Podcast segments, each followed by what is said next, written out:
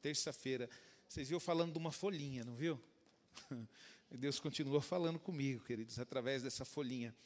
E eu apresentei ela aqui no primeiro culto, e é impressionante, queridos, como que ela está mudando, sabe?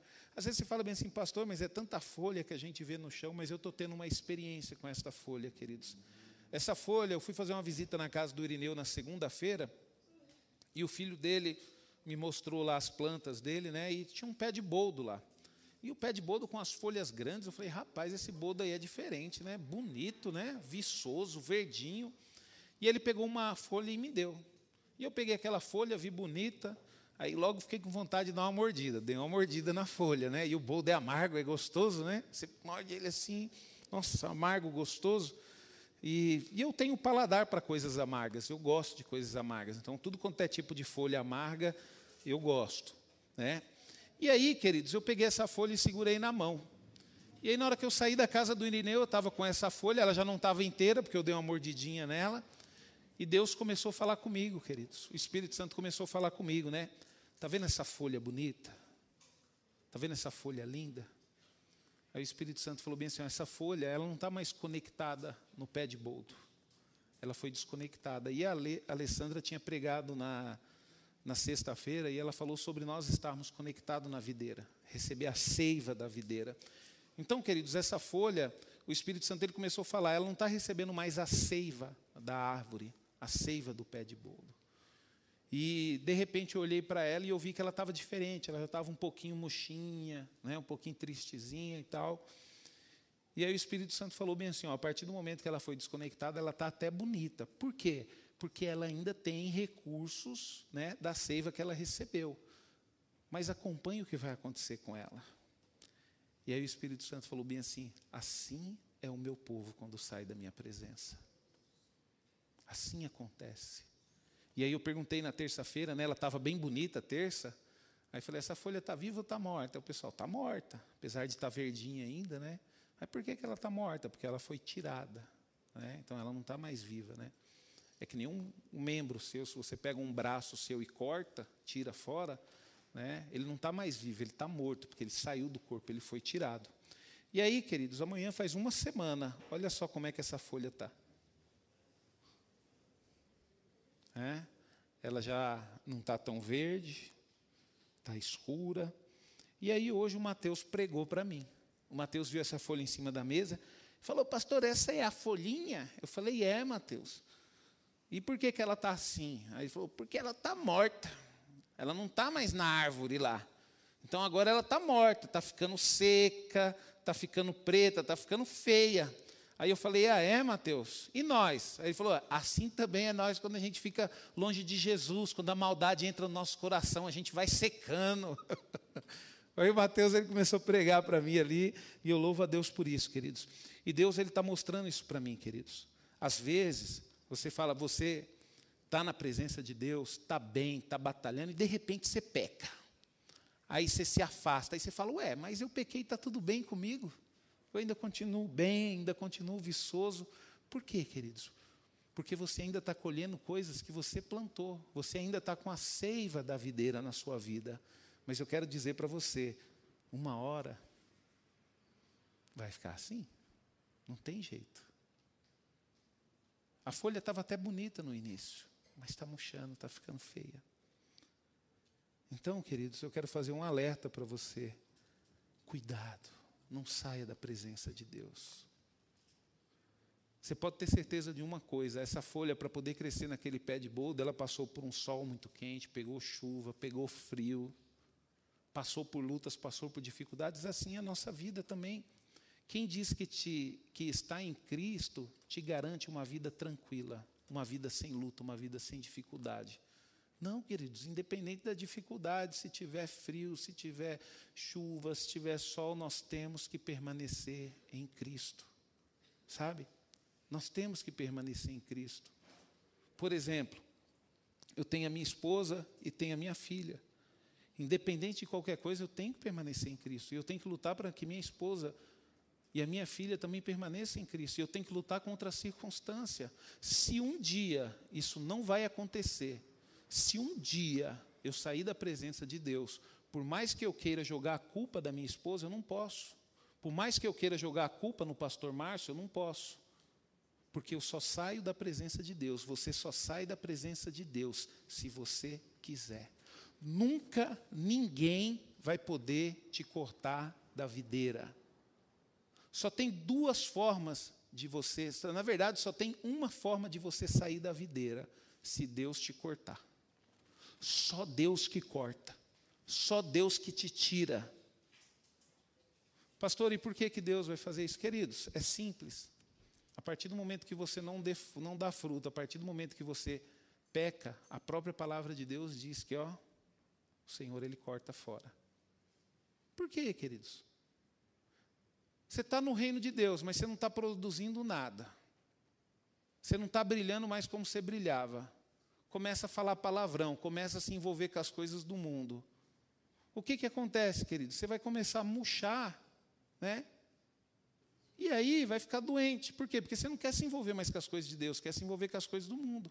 É natural, querido. Se você que tem planta, é natural. Eu estou com uma planta lá que eu ganhei da Elaine. Essa planta chama chifre de viado. É o nome da planta, viu? Gente, né? E o que, que acontece? Eu percebi esses dias que ela estava bonita, com várias folhas, né? E de repente as folhas começaram a ficar amareladas, ficar feia. Eu falei, rapaz, essas folhas estão tá feias. E eu sei que nasce outras. O que, que eu fiz? Passei a tesoura, peguei as folhas, amassei e joguei no lixo. Ué, agora está começando a brotar, vai nascer umas folhas novas, bonitas. Então isso é natural, queridos. E isso é uma introdução daquilo que nós vamos conversar hoje. Sabe, Deus colocou no meu coração uma palavra a qual eu dei o seguinte título: Não somos mais escravos o reino, o reinado do pecado acaba em Cristo. Você vai entender, queridos, nessa ministração e ter um entendimento. O pastor Márcio, ele foi muito feliz numa história que ele contou aqui a respeito daquela mulher que tinha uma agência de turismo, né? Quem acompanhou o primeiro culto viu. E o que, que acontece, queridos? É basicamente aquela história. Você não é mais escravo do pecado. Você peca porque você quer. Sabe, quando nós estamos em Cristo, queridos, às vezes acontece o um acidente, nós pecamos, nós cometemos um erro. Né? Às vezes você está dirigindo lá e de repente você ficou nervoso, esqueceu que era cristão, te deram uma fechada, você soltou lá um palavrão. E na mesma hora você deu um tapa na sua boca. No início, para mim, foi assim, queridos. Quando eu me converti, eu falava muito palavrão, eu já dei muito tapa na minha boca. Hoje, graças a Deus, queridos, até você tomar uma fechada, pastor, se você tomar uma fechada, eu coloco, oh, abençoado, vai embora em nome de Jesus. né, Lani? Lani também tem que ser assim. A Lani é calma, é tranquila, não é nervosa. Então, queridos, por quê? Porque nós, somos, nós não somos mais pecado, nós não somos mais escravo do pecado. Você é livre. E a partir do momento que Jesus te libertou, você só vai para o pecado se você quiser. Então você se torna escravo, tanto de Cristo quanto do pecado, por livre e espontânea vontade. Por isso que a gente precisa respeitar a vontade. O que, que vai te fazer permanecer em Cristo? Conhecimento. Se você não tiver conhecimento, o pecado ele vai te seduzir. Por quê? Porque o, o pecado ele é mais prazeroso, ele é mais gostoso, não tem cobrança. Aí você fala bem assim, pastor, o povo de Israel pecava, o povo ignorante. Não, queridos, era difícil. Você já viu a quantidade de leis que eles tinham que seguir? Eles não conseguiam seguir, por isso que eles se desviavam da presença do Senhor, porque era muito mais fácil, queridos, adorar um Deus, sabe, fazer uma imagem, do que cumprir com os mandamentos do Senhor, porque para servir ao Senhor, o Deus Todo-Poderoso, não tem que ser do seu jeito, tem que ser do jeito dele, tem regras. Só que Deus, ele vai querer que você o sirva por livre e espontânea vontade, ele nunca vai te obrigar. Por exemplo, você veio para a igreja aqui hoje, né? Ninguém te obrigou a vir para a igreja, a não ser que você seja criança e seu pai obrigou, né? Mas fora isso, não. Você está na fase adulta, ninguém te obrigou a vir para a igreja, você veio porque você quis. Então, por quê? Porque por livre e espontânea vontade você está decidindo sair da escravidão do pecado. E eu falo para você, queridos, você vai ver hoje, o, pecado ele é um rei terrível. É um rei terrível. Abra sua Bíblia em Romanos, capítulo 6. Romanos, capítulo 6. Nós vamos ficar aí, basicamente, em Romanos, capítulo 6. Amém? Romanos, capítulo 6. Glória a Deus. Amém? Todos acharam aí? Amém? Quem achou, dá um glória a Deus. Quem não achou, fala misericórdia. Oh. oh, glória a Deus. A palavra do Senhor em Romanos, capítulo 6, versículo 16, diz assim: Será que vocês não sabem que, ao se oferecerem como servos para a obediência, vocês serão servos daquele a quem obedecem?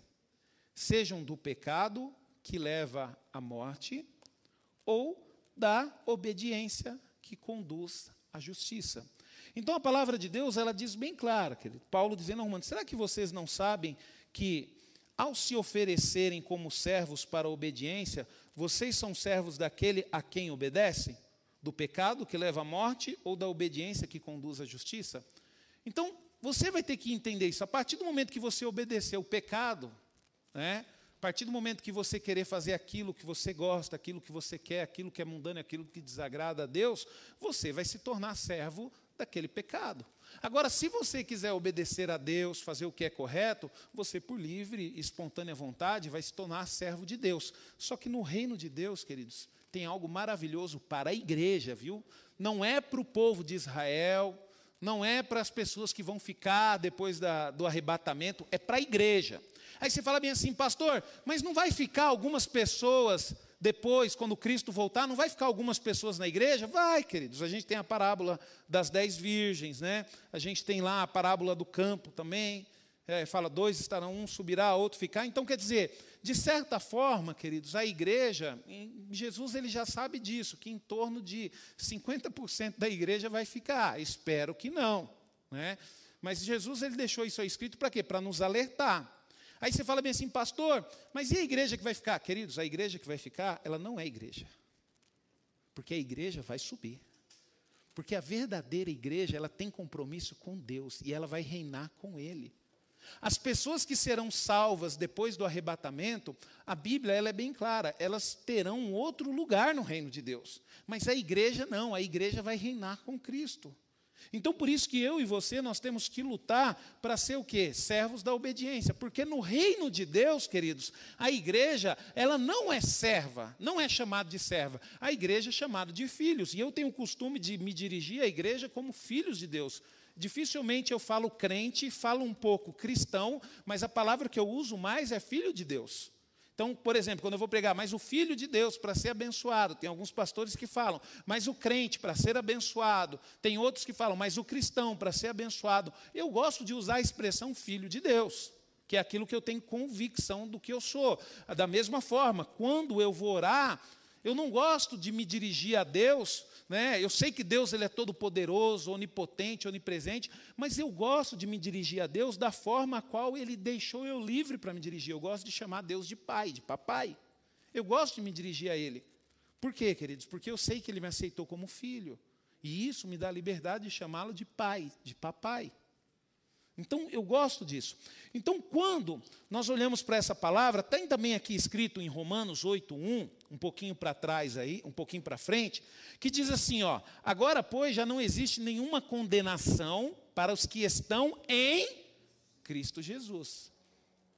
E você sabe o que é estar em Cristo Jesus? É andar como ele andou. Sabe? É andar como ele andou, é obedecer. Estar em Cristo Jesus não é só vir para a igreja. Às vezes você acha que, ah, eu vim para a igreja, eu fui batizado, eu estou em Cristo Jesus. Não, estar em Cristo Jesus, queridos, vai ser uma luta constante. Você que está em Cristo Jesus, você vai lutar constantemente contra os seus desejos, contra as suas vontades. Constantemente você vai estar lutando contra o pecado. Então, em Cristo, entenda uma coisa, ó. A palavra de Deus aqui nos dá a entender que em Cristo temos plena libertação, plena, é total. Por isso que eu falo para você, você está em Cristo, queridos, não tira de você o desejo de pecar. Não tira. Você vai continuar com esse desejo, com essa vontade. não tira o desejo. Mas se está em Cristo, vai te dar a consciência que, mesmo tendo desejo, menos tendo a vontade, você não é obrigado. Então você tem o poder de falar não para o pecado. Tá? Você tem o poder de falar. Por quê? Porque em Cristo temos plena libertação. Fomos libertos da, condena da condenação do pecado na justificação. Estamos sendo libertos do poder do pecado na santificação e seremos libertos da presença do pecado na glorificação. Quer dizer, quando nós formos para a glória, quando nós formos reinarmos com Cristo, a presença do pecado não vai fazer mais parte da nossa vida. Então o pecado não vai ter mais interferência nenhuma. Então, isso, isso que nós temos que entender. Fomos libertos na, da condenação do pecado na justificação. Estamos sendo libertos do poder do pecado na santificação. Isso significa o seguinte: quanto mais você busca a Deus, quanto mais você se santifica, mais forte você fica contra o pecado. Mais forte, queridos, você fica. Então, isso te dá o poder de ser liberto dele. Por isso que a palavra de Deus nos diz para santificarmos. Santificarmos. E às vezes você fala bem assim, pastor, poxa vida, a gente serve a Deus e tem uns cabeça de frango que continua pecando. Por quê, queridos? Porque a fase de santificação sua é diferente da fase de santificação do seu irmão. Não é porque nós estamos aqui na igreja hoje que nós estamos na mesma fase de santificação. Por exemplo, não é porque eu estou aqui no púlpito que eu estou numa fase de santificação mais avançada. Não, tem irmãos aí que estão tá numa fase de santificação muito mais avançada que a minha. Sabe, tem outros que estão começando agora. Tem outros que estão tá numa dificuldade fora do normal, queridos. Eu lembro que quando eu me converti, ô luta para ficar sem pecar. Ô luta para fugir das coisas do mundo. Que dificuldade que era, queridos. Só que agora eu estou numa fase na minha vida que é mais tranquilo. Já não é tanta luta mais. Aí você fala, pastor, é porque está mais velho? Não, queridos. Isso é processo de santificação. Eu decidi me santificar, eu decidi buscar a Deus cada vez mais, eu decidi ter uma intimidade com Deus. Eu decidi me entregar completamente para Deus. Então vai chegar uma fase na minha vida, quando chegar aquela fase que eu tiver bom mesmo, Aí o que, que Deus vai fazer? Ué, eu vou levar o Rubens. Tá bom agora. Ah, ficou aí já uns aninhos aí, não vou falar quanto, porque eu não tenho poder para definir isso. O Rubens já ficou uns aninhos, está uma bênção. Vou trazer ele para mim, aqui, para o meu lado. Sabe, queridos? Isso vai acontecer. Então você tem que se preocupar com isso. O, o processo né, de santificação isso vai, ele vai te dar o poder de se libertar do, do, pecado na santificação. Então a santificação é algo que você tem que buscar. E aí, lógico, e nossa, a própria Bíblia nos relata isso, nós seremos libertos da presença do pecado na glorificação, quando nós formos para a glória. Quando nós for para a glória, queridos, não vai ter, a gente não vai ter mais possibilidade nenhuma de pecar. Vai ser zero, a gente não vai sentir a presença do pecado. Nós vamos reinar com Cristo, nós vamos ser como Ele é nós vamos ser justos como Ele é justo, nós vamos amar como Ele ama, nós vamos ter a mesma característica de Cristo. Por isso que nós temos que ir treinando aqui e lutando cada vez mais para ser parecido com Ele. Para ser parecido com Ele. Tá? E hoje, queridos, o que, que acontece? Nós vamos tratar a respeito desse assunto. Né, a respeito sobre a escravidão do pecado. Ah, praticamente vai ser a luz aqui de Romanos capítulo 6. Né? Todo aquele que pratica o pecado é escravo do pecado. E você vai poder entender isso.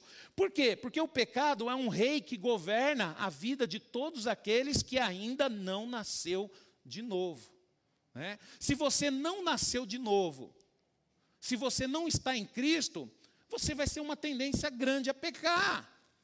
Pastor, mas eu me batizei. Pastor, mas eu estou na igreja. Queridos, mas nascer de novo é algo totalmente diferente, é uma mudança total, uma mudança radical de vida. Nascer de novo é se tornar outra pessoa. É outra pessoa. Às vezes você chega e eu, eu gosto de perguntar isso para minha mãe. Eu falei, mãe, me fala aí, me fala aí. Como é que eu era antes de ir para a igreja? Aí, filho, você era um perdido. Começa a falar, e agora? Não, agora você é outra pessoa. Falou, glória a Deus. Sabe, significa o quê, queridos? Que eu nasci de novo. Né? que eu nasci de novo. Então, o homem não regenerado, queridos, ele é servo desse rei tirano. Ele é servo. E esse, esse rei, queridos, ele é cruel. Ele coloca seus súditos debaixo das suas botas sujas. É isso que o pecado faz. O pecado ele te envergonha, ele te faz se esconder, ele te faz fugir das pessoas. Você pode ver, queridos, quando uma pessoa começa a pecar e ela perde o controle do pecado, a primeira coisa que ela quer fazer é sair da igreja. Era sair da igreja. Por quê, queridos? Porque dentro da igreja, queridos, é onde se reúnem os justos, é onde se reúnem aqueles que servem a Deus, é onde se reúnem aqueles que percebem. É fácil você olhar numa administração, você perceber quem que está se santificando e quem está pecando. É simples, a pessoa muda, muda tudo, muda o jeito de falar, muda o jeito de vestir, muda o jeito de andar. Por quê, queridos? Porque você, quando peca, você é escravo do pecado, ele vai te moldar da forma que ele quer. Não tem como esconder o pecado, coloca isso na sua cabeça, não tem como. Por isso que o pecado é algo que tem que ser confessado, tem que ser falado, porque é impossível você pecar e se esconder. Primeiro, Deus, Ele é onipresente, Ele está em todo lugar, então Ele já sabe que você pecou, Ele sabe o que você está aprontando. Mas, pastor, eu estou fazendo de uma forma tão secreta. Minha esposa, meu marido, meus filhos, meu pai, minha mãe, ninguém sabe. Né? Eu acordo lá de madrugada para ver, ninguém vê. Queridos, Deus vê. E pode ter certeza de uma coisa: uma hora o seu pecado vai ser exposto. Uma hora as pessoas que você ama vão descobrir. Por quê? Porque o rei, o pecado, ele é sujo. Ele quer te oprimir, ele quer te prender, ele quer te envergonhar.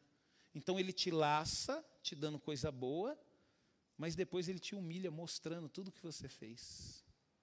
Você pode ter certeza de uma coisa, querido: mais cedo ou mais tarde o trem aparece. Então o homem, queridos, a palavra de Deus ela nos diz: o homem ele nasce escravo desse carrasco impiedoso vive debaixo de sua ditadura implacável, sabe? E nenhum escravo pode se libertar a si mesmo dessa escravidão. Você não consegue libertar a si mesmo do pecado, você não consegue.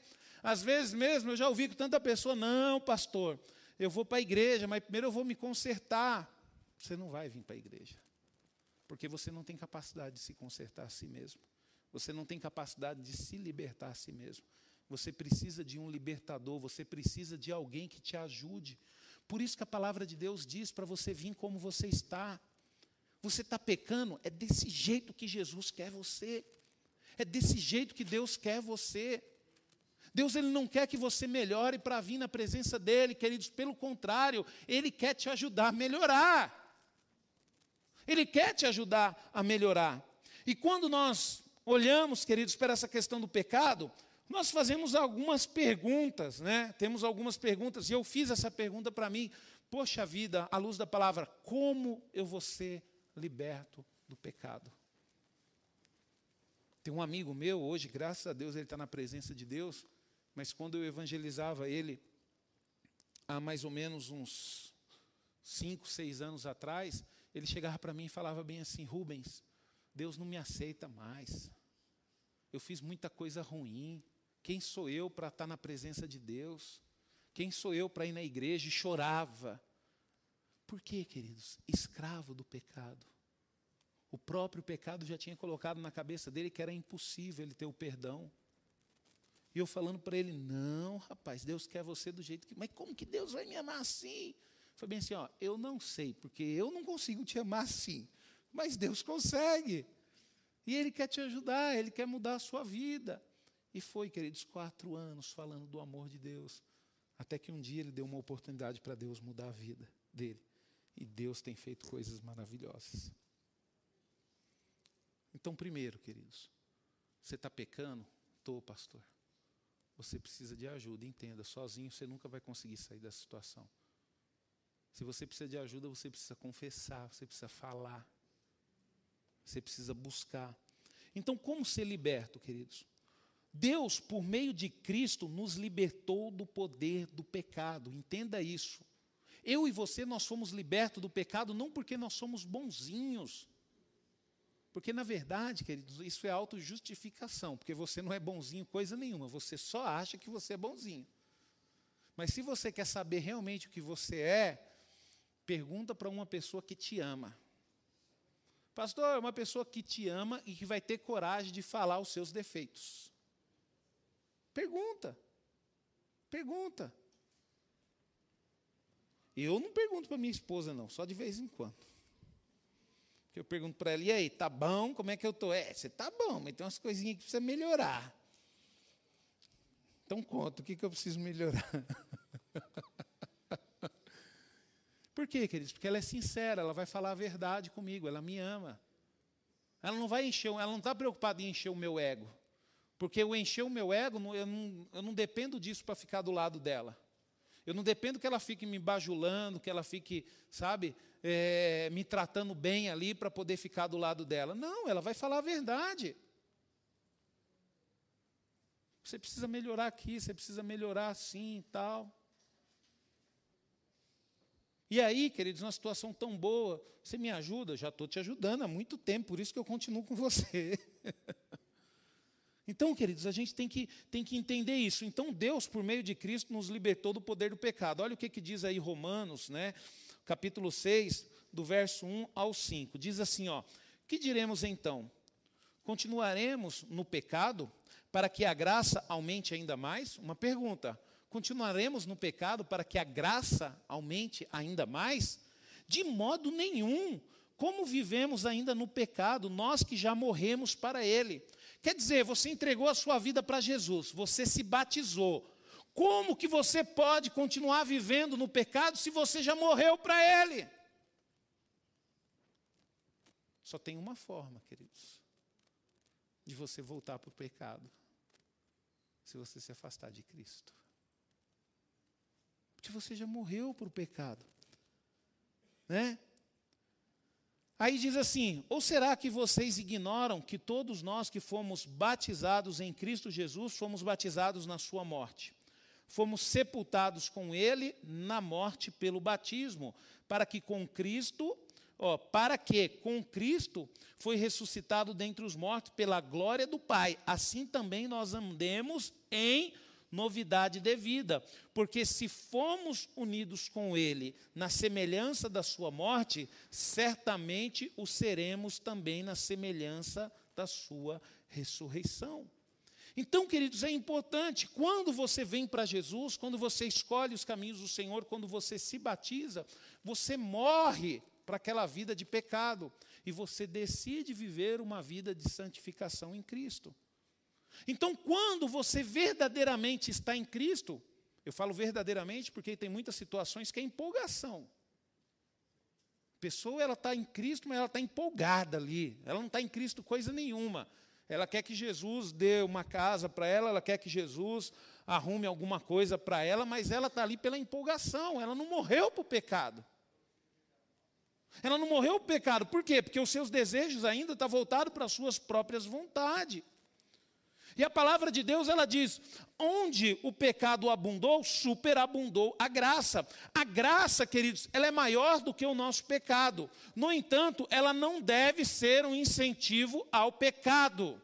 Ao contrário, não podemos viver no pecado. Agora estamos unidos com Cristo em Sua morte, em seu sepultamento e em Sua ressurreição. Então nós temos que tomar muito cuidado com isso. Pastor Márcio ele falou uma coisa interessante aqui que nós devemos amar, e é verdade, nós temos que lutar, nós temos que resgatar as ovelhas perdidas. Só que, queridos, tem um perigo muito grande nisso, porque se você não tiver um entendimento que você morreu para o pecado, pode ser que ao resgatar um pecador, ao invés de você trazê-lo para Cristo, você fica com ele no mundo. Por quê? Porque dentro da sua cabeça ainda não teve esse entendimento do amor incondicional a Deus, do amor ao Senhor. As pessoas às vezes dão desculpa. de ir evangelizar, evangelizar em lugar A, em lugar B, mas o verdadeiro sentido não é evangelizar, é saudade de estar naqueles lugares. Então aí, queridos, nós temos que tomar um cuidado muito sério. Porque você só vai conseguir amar as pessoas de fato, a ponto de resgatá-las aonde ela estiver, você só vai conseguir amar se você tiver o verdadeiro amor na sua vida, que é o amor de Deus. E você vai dar, pegar a estratégia dele, dependência dele, e aí Deus vai te enviar aonde for. E você vai resgatar a pessoa em um lugar que for. Por quê? Porque o amor de Deus vai estar com você. E por isso que você vai ter coragem de fazer aquilo para resgatar aquela pessoa. Esse amor que você vai ter incondicional pelas pessoas vai vir de Deus. E esse amor vai te dar a certeza que você está firme na presença do Senhor. E não é o que as pessoas dizem que determina se você está firme ou não na presença do Senhor. É o que você é, é o que você sabe na sua essência. Que você é. Então, superabundou a graça. A graça é maior do que o nosso pecado. No então, ela não deve ser incentivo para o pecado. Ao contrário, não podemos viver no pecado. Agora estamos unidos com Cristo em sua morte, em seu sepultamento e em sua ressurreição. Queridos, morremos com Ele, fomos sepultados com Ele e com Ele ressuscitaremos. Estamos nele. Que, que significa estamos nele? É nós estamos em Cristo e Cristo está em nós. Por isso que você não consegue mais pecar. Porque a partir do momento que você peca estando em Cristo, você não peca só contra você, você peca contra Cristo. E vai ser impossível, queridos, você pecar se Cristo estiver em você. Porque Ele não vai deixar de jeito nenhum. Você pode ter certeza, queridos. Ele vai fazer a sua televisão queimar na hora que você quiser, na hora que você quiser ligar para ver besteira. Ele vai fazer o seu celular cair no chão e quebrar a tela de um jeito que nem mal o seu dedo vai funcionar naquele trem. Você nunca teve experiência assim? O carro não vai pegar. Esses dias teve um irmão que contou uma experiência, né? Ele falou, pastor, e o senhor acredita que, de repente, eu lá, ainda meio fraco, não vem um primo meu, um sobrinho meu, e falou: Ah, me leva ali na biqueira. Eu falo, rapaz, eu não posso fazer mais isso, agora eu sou de Deus. Não, você vai comigo lá, tá nada que não sei o quê. Ele falou, pastor, para que, que eu fui fazer isso? Na hora que eu liguei o carro, o carro não pegou de jeito nenhum. Tive que chamar alguém, mandar o carro para o mecânico, eu ainda gastei um dinheirão. Falou, como eu sou ignorante, eu não posso mais pecar. Deus não vai. E queridos, eu não sei se você já fez essa oração, mas é gostoso. E eu quero ver se você tem coragem. Senhor, a minha vida é sua. Senhor, tudo que eu tenho é seu. Ó, o meu carro é seu. Sabe? A minha esposa é tua. Até o meu celular é seu, Senhor. Então, se de alguma forma o Senhor vê que corre o risco de eu pecar e sair da tua presença, o Senhor pode acabar com tudo. O Senhor pode queimar meu carro, pode queimar meu celular, pode fazer o que for. Você já teve coragem de fazer essa oração? Se eu fosse você, eu faria. Porque é muito melhor, queridos, que você perca um bem material seu do que você peque contra Deus. Sabe? E hoje em dia, queridos, está complicado. Hoje em dia você tem acesso a tudo num celular. Misericórdia, você vai fazer uma pesquisa lá, você digita lá um negócio que você quer comprar, ventilador aparece um monte de coisa que não tem nada a ver com ventilador, só para você ter vontade de clicar em cima. Então você tem que tomar cuidado com isso, queridos. Então entendam uma coisa: você só pode ser liberto por meio de Cristo. Ele nos libertou do poder do pecado. O único que consegue vencer o pecado é Cristo. Você não consegue. Entenda isso. Eu não consigo vencer o pecado que, que a palavra de Deus diz para nós fazermos quando a gente se deparar com o pecado? Para a gente fugir, para a gente correr. A igreja, queridos, ela é fraca para enfrentar o pecado, mas ela é forte para enfrentar Satanás. Entenda o seguinte: nós temos que correr para cima de Satanás, mas do pecado nós temos que correr. Nós temos que correr. Né? E outra pergunta: como nós devemos saber? Como nós devemos saber? né, a respeito da libertação. Romanos capítulo 6, versos 6 e 10, a partir do, do 6 ao 10, diz: Sabendo isso, que a vossa velha natureza foi crucificada com ele. Sua velha natureza. Sabe aquela pessoa que você era, que agora você não é mais? Você continua sendo. Se você continua sendo aquilo que você era, mas na verdade, se você continua sendo aquilo que você era, você não era, você continua sendo, não é? Entendeu? Tem que deixar. Sabe? Eu lembro que quando eu era do mundão, queridos, eu era dodói. Qualquer coisinha eu já saía na mão. Qualquer coisinha já saía na mão, queridos. Ah, vamos brigar. Já saía na mão. Tudo era dodói. Meus irmãos, então, nós éramos em quatro homens e era gostoso demais em casa, queridos. Era briga todo dia. Ou oh, coisa gostosa, viu? Quando eu casei, eu até falei para a Débora, eu queria ter uns quatro, cinco filhos, porque era gostoso. Eu e meus irmãos, a gente saía na mão todo dia. Na escola, querido, todo dia tinha. Pensa num cara que gostava de brigar, era eu na escola. Então, eu gostava de brigar. E aí, queridos, eu era nervoso, eu era irritadinho. Só que é o seguinte, eu vim para Cristo. Tem que mudar. Não posso continuar do jeito. E às vezes as pessoas falam, pastor, você é um pastor tão amoroso com Cristo. com Cristo. Porque sem Cristo nem pastor eu sou, ainda mais amoroso. Ainda mais amoroso. Então é Cristo que vai mudando, queridos. Então você tem que entender isso, né? Pois quem morreu está justificado do pecado. Olha só, só tem uma forma de você justificar, quando você morre sabe? Ora, se já morremos com Cristo, cremos que também viver, viveremos com Ele. Sabemos que, havendo Cristo ressuscitado dentre os mortos, já não, mor já não morre. A morte já tem, já não tem domínio sobre ele, pois quando é, pois quanto a ter morrido de uma vez para sempre, morreu para o pecado, mas quanto a viver, viver para Deus. Queridos, é isso que a igreja tem que entender. Quando você aceita Cristo, queridos, a morte de Cristo é validada nas nossas vidas. Então nós temos, queridos, o direito da morte de Cristo em relação ao pecado. Então você morre para o pecado. Só que você morre e continua nessa vida, porque um dia você vai morrer para a glorificação, você vai partir para a eternidade. Mas enquanto nós estivermos aqui, queridos, a morte, ela nos dá o quê? Ela nos dá a liberdade em relação ao pecado. Por exemplo, você só peca se você quiser. Por quê? Porque agora você está em Cristo. Eu não sei se você olha, as pessoas às vezes elas falam, pastor, mas eu não tenho mal nenhum. Eu falei, ah, é? Não faz mal nenhum? Não, pastor, eu não bebo, não fumo, sabe? Nunca roubei, nunca matei ninguém. Aí quando alguém fala isso para mim, eu falo, isso aí nada mais nada menos sua obrigação, filho. Você tem que fazer isso, é sua obrigação. Mas por que, que as pessoas não conseguem enxergar? Porque elas são escravas, queridos. Ela nasceu nessa situação. Elas não têm, não sabem o que é ser liberto, não sabem o que é viver uma vida, poder dizer não para o pecado. Elas são dominadas, elas são escravos. É que nem eu, quando me converti, eu me converti com 20 anos de idade.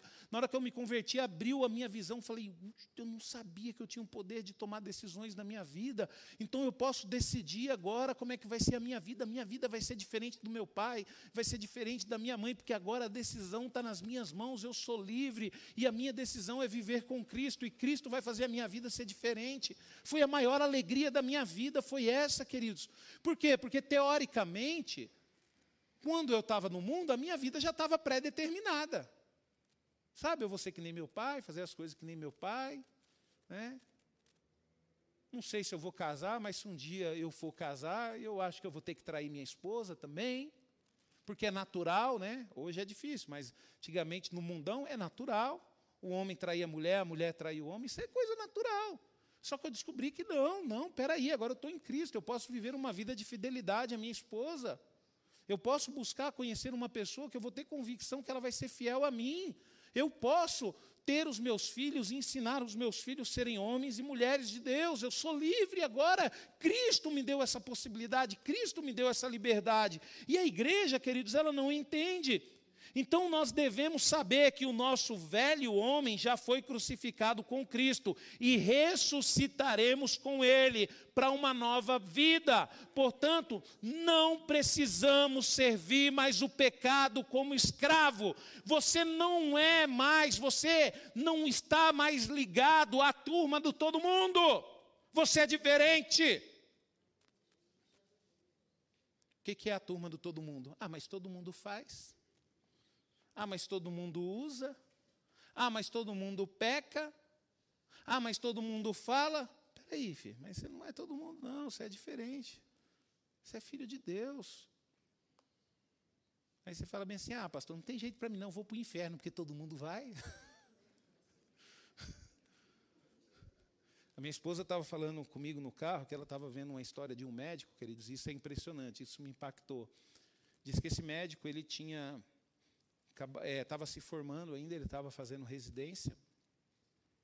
E disse que ele estava fazendo residência no hospital do SUS. E ele estava afastado dos caminhos do Senhor. Porque a pessoa, quando ela cresce um pouquinho, começa a estudar um pouquinho, ela acha que é alguma coisa, né? E aí, queridos, ele teve que fazer uma cirurgia de emergência. Ele teve que fazer uma cirurgia de emergência. E aí, quando ele estava fazendo essa cirurgia, parece que a pessoa passou mal, e ali os médicos têm um procedimento de 30 minutos, tentar animar a pessoa. E ele não desistiu daquela pessoa, passou os 30 minutos e ele tentou, lutou para animar aquela pessoa. Só que passado esses 30 minutos, 40 minutos, o corpo começou a mexer. E começou a acontecer algo sobrenatural lá. De repente o corpo começou a mexer, e aí ele percebeu que as luzes começaram a piscar, uma fase caiu, a luz ficou meio acesa, e Deus abriu os olhos dele espirituais, queridos. O rapaz morreu e Deus permitiu ele ver o próprio Satanás e os seus demônios e pegar aquela alma. Depois que ele viu aquilo, queridos, ele voltou para os caminhos do Senhor. E hoje, toda a cirurgia que ele faz, ele pede para que Jesus esteja junto com ele. Tanto que uma das pacientes dele deu um testemunho que numa cirurgia ela ficou muito nervosa, que ela viu, ela falou bem assim para o médico, falou, doutor, eu não acredito em Deus, mas eu vi um ser parecendo Jesus em cima do Senhor, e no céu eu vi anjos voando. Aí ele falou, não, mas eu acredito na senhora, isso é normal, porque toda cirurgia que eu faço eu peço para Deus estar comigo. Queridos, o mundo real é uma realidade. O mundo espiritual é uma realidade. Você acreditando ou não, é Aí você fala, pastor, eu nunca tive experiência. Eu vou falar um negócio para você da mesma forma que eu ensino a minha filha. Pede para Deus te dar. Pastor, mas Deus pode? Pode, Deus pode tudo. Se você tem um relacionamento com Ele, você quer ter uma experiência no mundo espiritual, pede para Ele. Pastor, você já teve? Já, queridos, várias experiências. Teve uma fase da minha vida que eu via demônio. Aonde eu passava na rua tinha um demônio, eu via um demônio. E por que, às vezes eu falo para Débora que eu não gosto muito de praia, eu não sei se eu já contei essa história para ela. E por que, que eu não gosto de praia, queridos? Porque foi um lugar que eu fui nessa época que eu estava vendo demônio, foi o que eu vi mais demônio. Foi misericórdia. Eu já não gostava muito, agora que eu não gosto mais desse trem. Então peça para Deus, queridos, uma experiência espiritual. Você tem que ter coragem, você tem que pedir. Ah, por quê, pastor? Porque a experiência espiritual ela te fortalece. Ela fez um médico voltar para Cristo. Né? E às vezes você precisa de um ânimo aí. Você precisa de um upgrade na sua vida, peça experiência espiritual. Às vezes você fala bem assim, Senhor, me dá um demônio para me expulsar. Pede. Está preparado? Pede. Você vai ver, você vai andar na rua, a pessoa ficar endemoniada e você vai correr. Até que nenhuma vez, queridos, uma vez, isso aí é triste, o que eu vou contar para vocês é triste. Eu estava orando ao Senhor e eu falei para o Senhor: Senhor, me dê a oportunidade de ajudar as pessoas. Eu quero ajudar as pessoas. Só que na minha cabeça, ajudar as pessoas era estar na igreja. E aí um dia eu estava no centro de São Paulo, queridos, e veio uma menina e chegou para mim e falou bem assim: Moço, você me dá dinheiro para me comprar um chinelo? E eu ali, queridos, né, sabe, naquela correria do trabalho, eu cheguei para a menina e não tem. Aí na hora que eu falei isso, que ele disse que eu virei as costas, andei, o Espírito Santo falou: Ué, você não falou para mim que ia ajudar as pessoas? Na primeira oportunidade você dá uma dessa? E você tem condições de comprar um chinelo para ela? Aí eu tentei procurar a menina, encontrar, não encontrei mais, queridos. Aí pedi perdão para Deus, mas chorei na presença de Deus. Mas chorei. Então peça experiências espirituais para Deus, para que você, queridos, possa se fortalecer. Sabe? Então é dessa forma que nós devemos saber. E como devemos nos considerar? Sabe? Como nós devemos nos considerar diante dessa situação? Romanos 6,11 diz: Pois quanto ao ter morrido de uma vez para sempre, morreu para o pecado. Mas quanto ao viver, viver para Deus. Assim vocês se considerem-se mortos para o pecado, mas vivo para Deus em Cristo Jesus. É dessa forma que nós temos que nos considerar, queridos. Quando você se considera morto para o pecado, você não peca mais se considera morto para o pecado e vivo para Cristo. O que, que significa? Você vai ter ânimo e força. Você vai estar vivo para fazer as coisas que agrada a Deus e você vai deixar de fazer as coisas que desagrada a Deus. Pastor, mas eu estou morto para as coisas de Deus. Se você está morto para as coisas de Deus, então você está vivo para o pecado.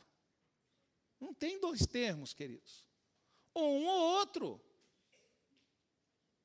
Você está na igreja, mas você não quer se envolver com nada, você não quer ler a Bíblia, você não quer conhecer a Deus, você não quer buscar o Senhor. Você está morto para Deus. É só uma questão de tempo de você se afastar da presença de Deus. É só uma questão de tempo. Primeiro motivo que aparecer, a primeira oportunidade. Então, queridos, Aquele que morreu com Cristo deve se considerar morto para o pecado. Morrer para o pecado significa que não há mais possibilidade de pecarmos, a não ser que o velho homem seja ressuscitado. Não há mais possibilidade de obedecermos a um pecado. Isso é morrer para o pecado. Agora nos devemos o quê? Considerar-nos vivos para Deus. Temos um novo rei, não é mais o pecado que reina sobre a nossa vida o nosso novo rei Jesus. Agora nós somos servos da justiça, por isso que temos que andar em justiça. Estamos sob as ordens de um novo Senhor. Senhor, o que, que o Senhor quer para a minha vida? Senhor, o que, que o Senhor tem para mim hoje? Não é mais o pecado, queridos, que nos domina, é Deus. É você estar disposto a fazer aquilo que o agrade. E eu vou falar um negócio para você, queridos. Pecar é fácil. A coisa mais fácil do mundo é pecar. Além de ser fácil, é bom, é prazeroso, é gostoso. Agora, servir a Deus, queridos, não é fácil, não. Servir a Deus só vai ter uma condição: você vai ter que abrir mão de você mesmo. Só que, queridos, pode ser mais gostoso pecar, pode ser mais fácil pecar, pode ser mais difícil servir a Deus. Mas a recompensa do pecado é o que? A morte eterna. Você viu a experiência do médico? É isso que vai acontecer, queridos. Vai chegar um dia que o inimigo ele vai ter certeza que a sua alma é dele. E o dia que você fechar os olhos nessa terra, ele vai vir e vai exigir ela. Ah, mas por que, que ela é sua? Porque ele é meu, eu reino na vida dele. Ele viveu uma vida de pecado. E a partir do momento que ele decidiu viver uma vida de pecado, ele decidiu que eu sou o rei da vida dele. Então, queridos, a recompensa do pecado vai ser terrível, por isso que é bom pecar. Por isso que eu falo para você: você quer viver uma vida de pecado? Peque com força. Mas peque gostoso, porque depois você vai para o inferno mesmo. Agora, querido, servir a Deus, servir a Cristo é mais difícil, mas a recompensa é muito maior e muito melhor. Qual é a recompensa? É vida eterna, é reinar com Ele. E eu pergunto para você, mesmo sabendo disso, você não vai abrir mão dessa vida medíocre sua? Por mais novo que você seja, você vai aproveitar aí. Quantos anos? Queridos, eu estou com 40 e já estou capengando. Estou com 40 e já estou capengando, Andréia. Você que é novo, você acha que você vai ficar jovenzinho assim o resto da sua vida? Olha para o rostinho da sua avó, se você tem vó. Você vai ficar igualzinha. Olha para o rostinho da sua mãe, é igualzinha, queridos. Eu falo para minha esposa, né? Às vezes eu vejo uns homens aí aplicando uns negócios para dar uma esticada nos pés. Pé de galinha é aqui que fica? É, né? Para dar uma esticada nos pés de galinha. Esses dias eu descobri que tem tal de um bigode chinês. Nem sabia que era isso.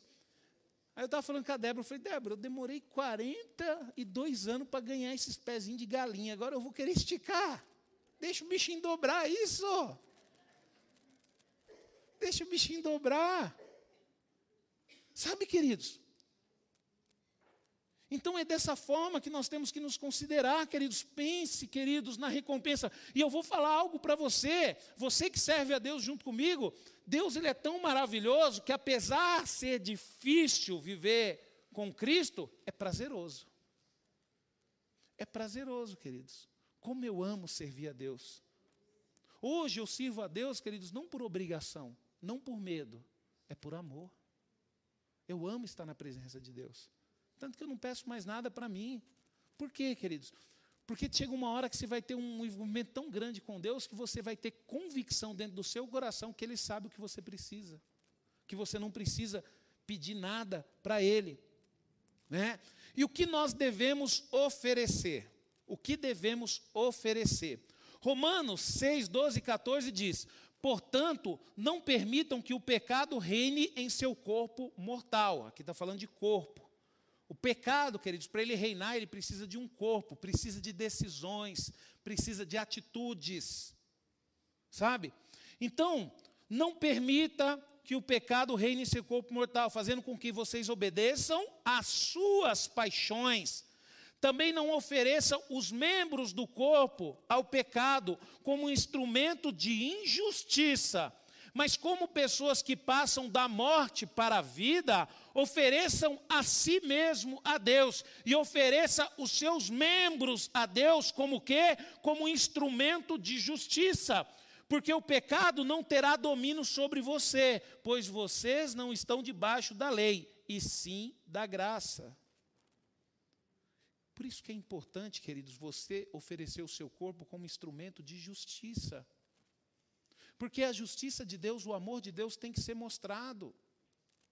Da mesma forma que as pessoas mostram o pecado. Você pode ver, queridos, é impressionante. A mídia, queridos, quando é coisa voltada pelos, pelo pecado, elas escancaram e mostra na televisão, e mostra e filma, e vai, e aquela coisa toda. Mas quando é algo que acontece sobrenatural para Deus, eles não mostram. Eles não mostram. E assim somos nós também. Quando você vive uma vida de pecado, você tem prazer em sair com uma roupa curta. Coloca um shortinho, sai desfilando na rua, coloca uma camisetinha regata, sai desfilando na rua. Aí quando converte, não tem coragem de andar com a Bíblia. Por que que quando pecava, oferecia os membros, oferecia o corpo para o pecado? E por que que agora está se justificando, tem vergonha de servir a Deus? Às vezes tem uma voz linda, maravilhosa, mas tem vergonha de cantar aqui. Eu não vou cantar porque eu tenho vergonha de cantar a Deus. Mas quando estava no mundo, não tinha vergonha. Né?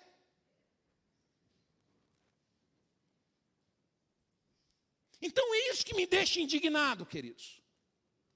Posta nas redes sociais músicas mundâneas, vídeos mundâneos, mas não tem coragem de falar nada de Jesus.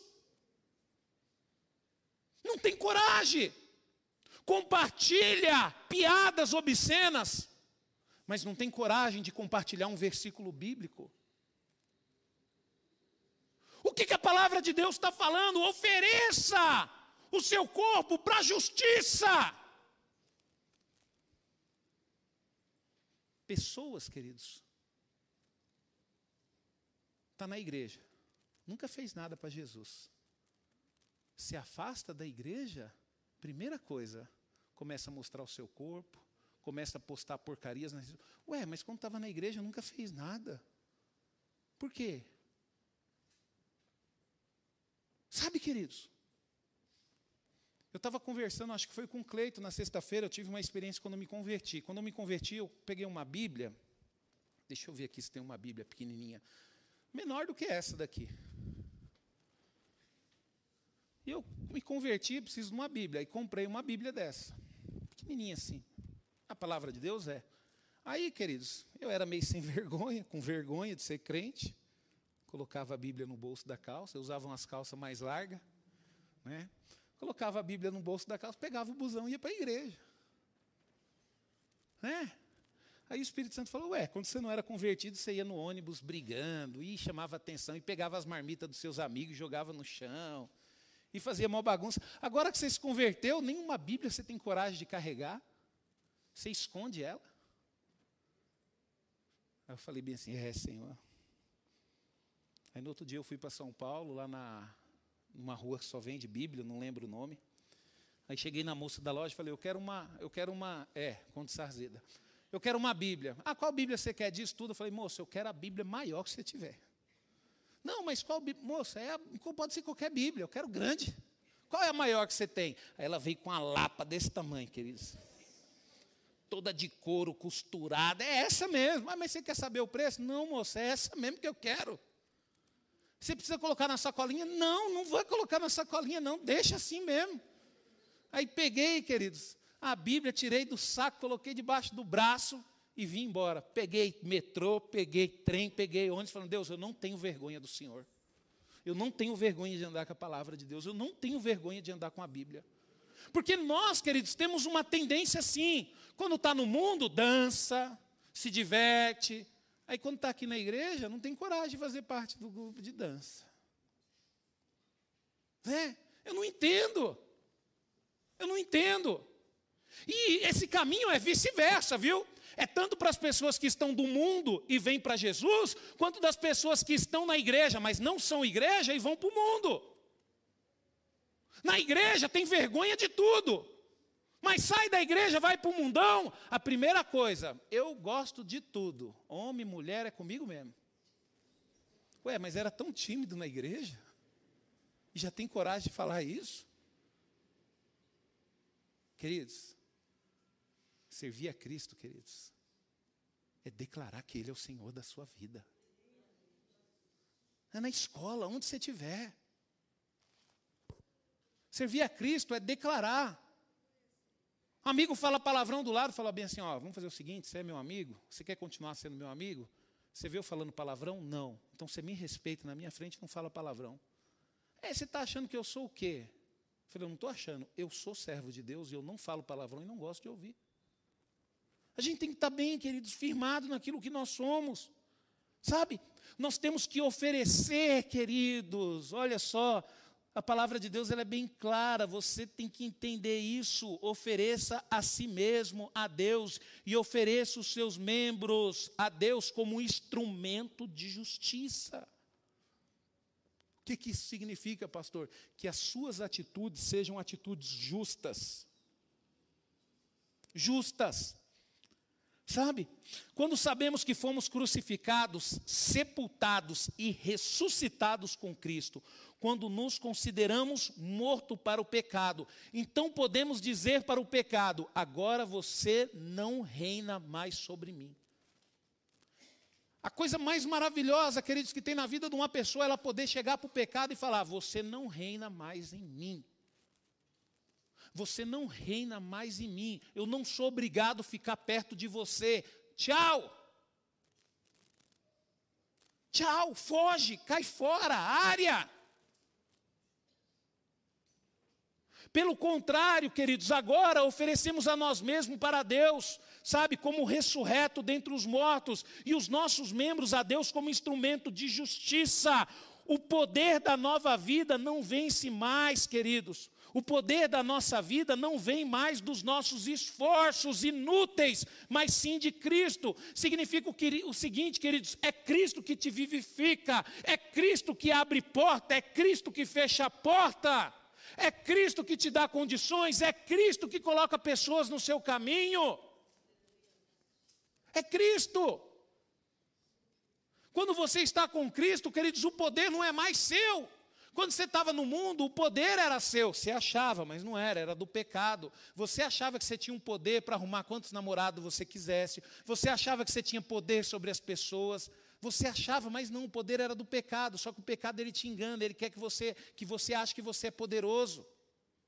E quando nós estamos em Cristo, nós temos que ter um entendimento que o poder não é nosso. Por exemplo, eu estou pregando aqui, queridos, por quê? Por causa do poder da palavra de Deus, não é meu. Eu não tenho nada para oferecer para vocês. Mas a palavra de Deus tem, e vida eterna. Então nós precisamos entender, sabe? Dele vem o poder para a nova vida. Agora ele é o nosso rei, e o seu reino é cheio de graça, misericórdia e vida. Você não quer? Tem muitas pessoas que rejeitam, queridos. Tem muitas pessoas que rejeitam. Sabe, sexta-feira nós tivemos um culto aqui ao Senhor. Estava cheio o culto de sexta-feira. Só que também eu acho que estava tendo queima de fogos, né? Porque eu estava ouvindo barulho aqui. Aí eu pergunto para você, será que estava vazio lá? Não estava vazio não, queridos. Estava cheio. Por quê? Porque as pessoas não querem ouvir de Cristo, elas querem ver os fogos estourar. Por quê? Porque encanta os olhos encanta. E eu vou falar um negócio para você. Eu falo isso porque eu já fui na queima de fogos. E o negócio que atrasava e demorava para começar, mas mesmo assim não ia embora. Só vou sair daqui quando a queima de fogos terminar. Agora na igreja, primeiro chega atrasado, né? E aí depois ainda fala que o pastor terminou tarde. Você sabia que nem sempre o terminar tarde é por causa do pastor? Às vezes pode ser por causa do ministério de louvor. Porque o ministério de louvor pega uma unção aqui, entrega para o pastor uns 20 minutos atrasado, aí o pastor atrasa um pouco o culto, quem que leva a culpa? pastor. É o pastor, queridos.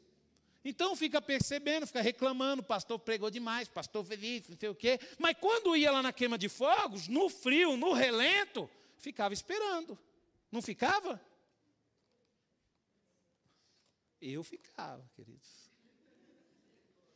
Por isso que hoje eu sirvo a Deus com excelência, porque quando eu servia o mundo, eu servia com excelência. Eu era dedicado às coisas do mundo. Eu queria chegar cedo, eu queria pegar o melhor lugar. Por exemplo, quando você vai num show, você vai cedo para quê? Para pegar um bom lugar, não é? Para sentar na frente, não é? E para Deus. E para Deus? Será que você briga com os irmãos para sentar? Não, pastor, ó, hoje quem vai sentar aí na frente sou eu, viu? Não vai ficar aí não, ninguém, hoje eu vou chegar cedo na igreja, vou guardar o lugar. Queridos, vai chegar um dia na comunidade núclea que isso vai acontecer. Mas isso, queridos, aí você fala bem assim, pastor, você está julgando, não estou julgando, é natural, queridos. As coisas do mundo, você quer sempre estar na cadeira da frente. Agora é natural, para Deus nós temos vergonha, nós temos dificuldade, você precisa vencer isso. Eu não estou falando isso para te criticar, eu estou falando isso que porque isso é natural, comigo também foi assim, só que eu venci. Né? O que, que acontece? Eu amo tanto a palavra de Deus, queridos, porque se você olhar assim, ó, por exemplo, eu estou aqui ouvindo a palavra de Deus. Eu pergunto para você, eu tenho aqui na minha frente alguma interrupção, ou algum, alguma coisa que pode desprender a minha como é que se diz, algum obstáculo. Eu tenho poucos obstáculos. O pastor está ali pregando, eu estou aqui. A partir do momento que eu vou me afastando da pregação, o que, que vai acontecendo? Os obstáculos. Eu já estou vendo a irmã Lê, estou vendo a pastora Débora, estou vendo o Leandro ali, ó, com a cara de bravo, estou vendo a Monique nas redes sociais, estou vendo a telinha que está ali, aí eu estou indo mais para trás, estou vendo, olha lá, o Fernando, já estou vendo o irmão limpando o nariz aqui, ó, já estou vendo um outro ali. Queridos, olha, agora estou aqui ouvindo a palavra, olha o tanto de distração que eu tenho. Eu não quero ouvir a palavra lá, porque a palavra para mim é importante. Eu luto para pegar o primeiro lugar, aqui, ó. Não estou vendo nem a Alessandra, ó. Estou aqui, ó. Não tem distração, queridos. Não tem distração. Por isso que eu absorvo a palavra de Deus. Por isso que o pastor Macho prega, aquilo fica remoendo no meu ouvido, o pastor Rafa prega, a Alessandra pregou, fica remoendo, a pastora Vânia prega, por quê? Porque nada me distraiu, eu não sei o que aconteceu no culto, eu não sei o irmão que colocou o dedo no nariz, eu não sei o irmão que estava vendo TikTok na hora do culto, eu não sei o irmão que estava mandando mensagem para outro irmão dentro do culto. Agora o problema é que está aqui, você vê tudo.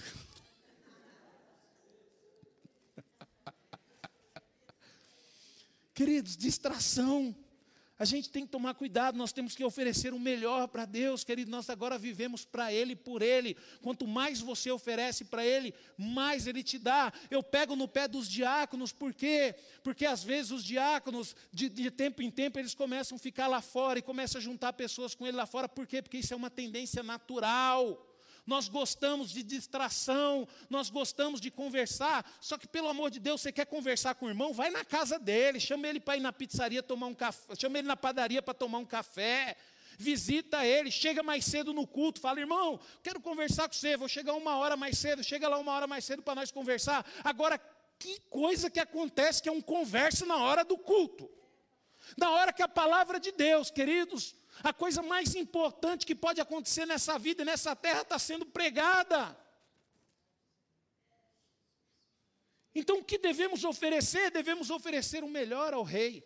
Quando o pecado era seu rei, você não oferecia o melhor para ele? É que nem tem gente. Agora eu vou falar.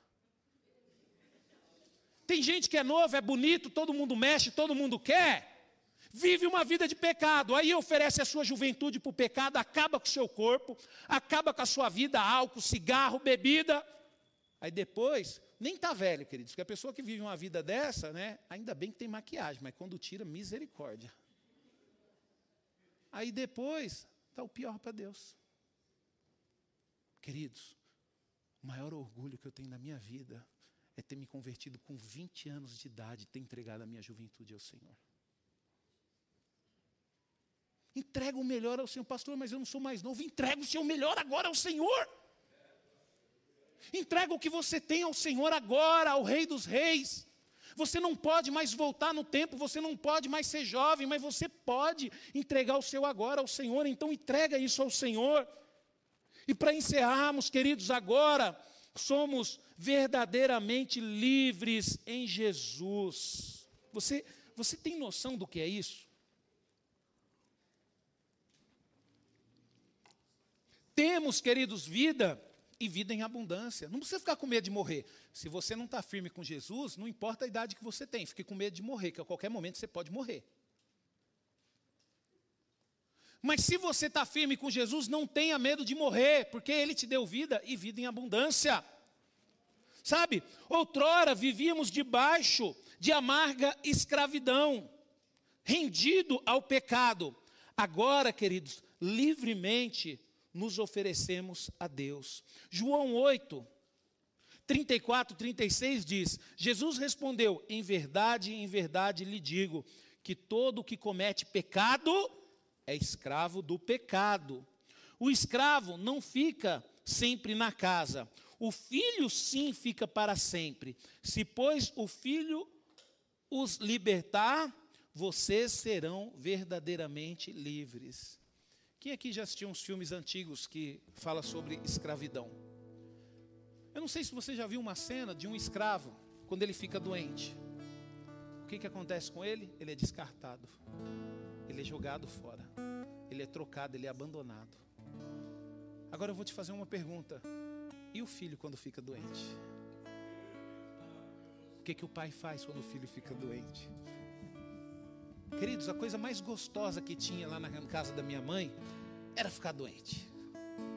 Eu lembro que uma vez eu peguei pneumonia, oh coisa boa foi aquela pneumonia que eu peguei. Eita maravilha!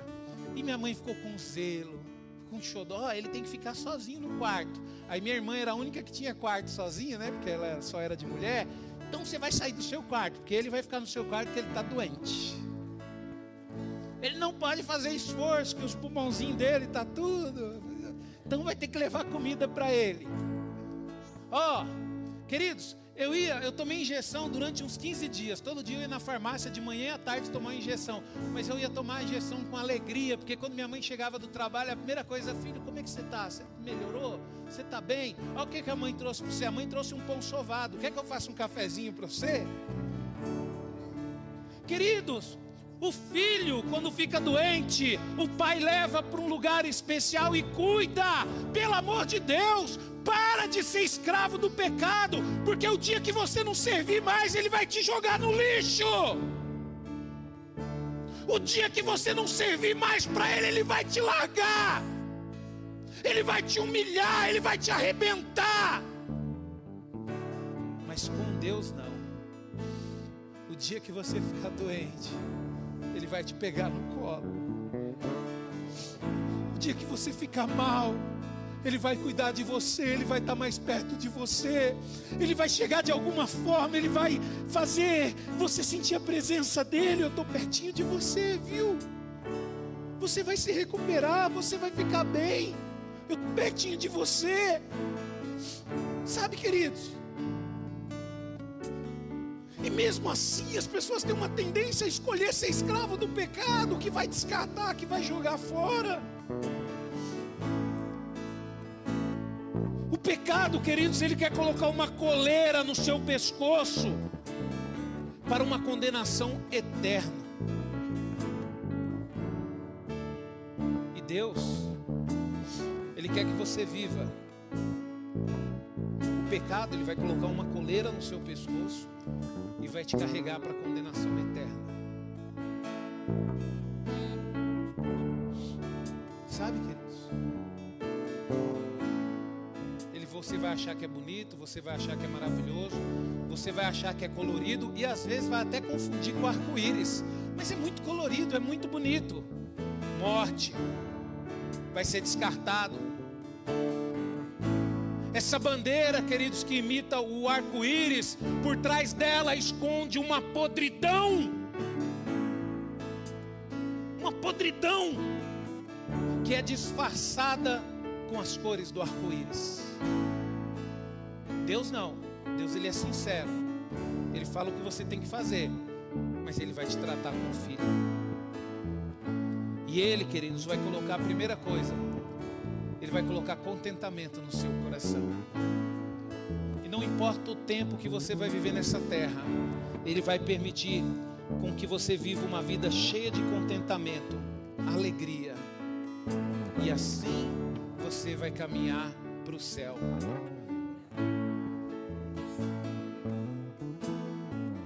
Eu não sei se já aconteceu com você, mas quando o seu filho faz um passeio, faz uma viagem, você não vê a hora dele voltar, você não vê a hora dele estar perto de você, não é? Aquela primeira viagem na escola que seu filho tem que ir sozinho para o zoológico, seu filho pequenininho tem que ir com a professora sozinho para um parquinho. Você não vê a hora de chegar em casa. será que o ônibus aconteceu? Eu acho que tem mãe que até acompanha o ônibus, viu? Tem, é amor. Isso é amor, isso é novo, pode acontecer. Pode acontecer. Eu lembro que quando a Valentina foi, tá ela com a mochilinha dela lá. E eu deixei, mas peguei o carro e fiquei vendo ônibus. E fiquei com vontade de ir atrás do ônibus. Aí quando chegou, você quer saber como é que ela tá. Você não vê a hora dela chegar, preocupado.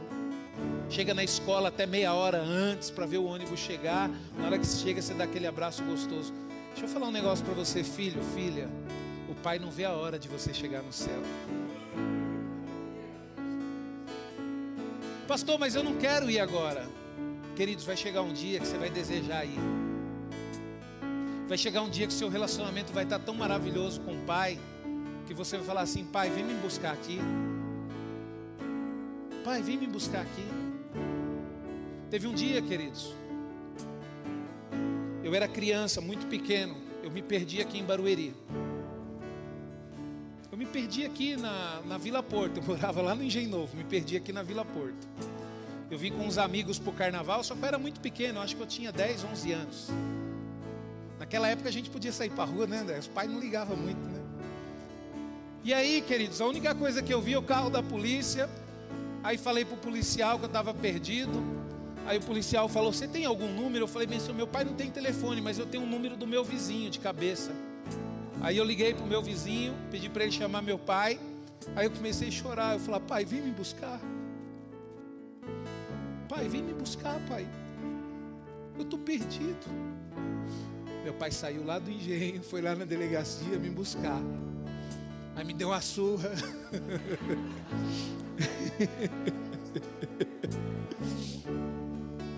Sabe, queridos? Às vezes a gente faz isso com Deus, não faz? Pai, vem me buscar. Eu não sei o louvor que eles prepararam, mas eu quero que você feche os seus olhos, porque eu também vou fechar os meus. Vamos louvar o Senhor por um tempinho. Amém?